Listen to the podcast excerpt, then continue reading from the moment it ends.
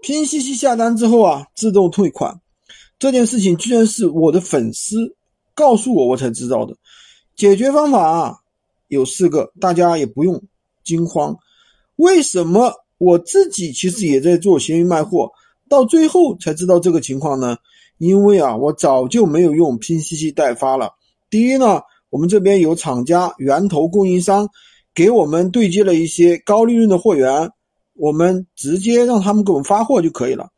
第二呢，因为拼夕夕限制的是五十块以下的商品，就算我有一些少部分商品走，他代发其实也是客单价比较高的，一百块钱以上的。其实他的这波操作呢，其实并不是针对我们开鱼店的，主要是针对某音小店。某音的话太猛了啊！那怎么解决呢？第一的话，多开几个账号，已经有人啊开了一百多个账号。当然了，不是手工去拍单，有专业的软件去拍啊。批量下单，每个单每个号每天只下一单左右，就不会被检查出来。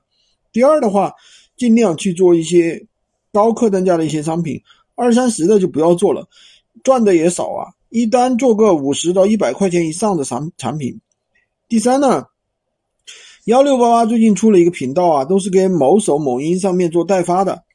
那我们开鱼店呢，就是可以去用，对吧？以前其实我们没有坑多多的时候呢，也是做幺六八八的，大不了我们回到幺六八八去就可以了。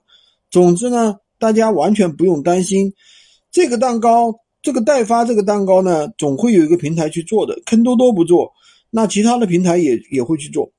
所以说，不管问题现在还是以后，都不用担心，解决的话只是一个时间问题。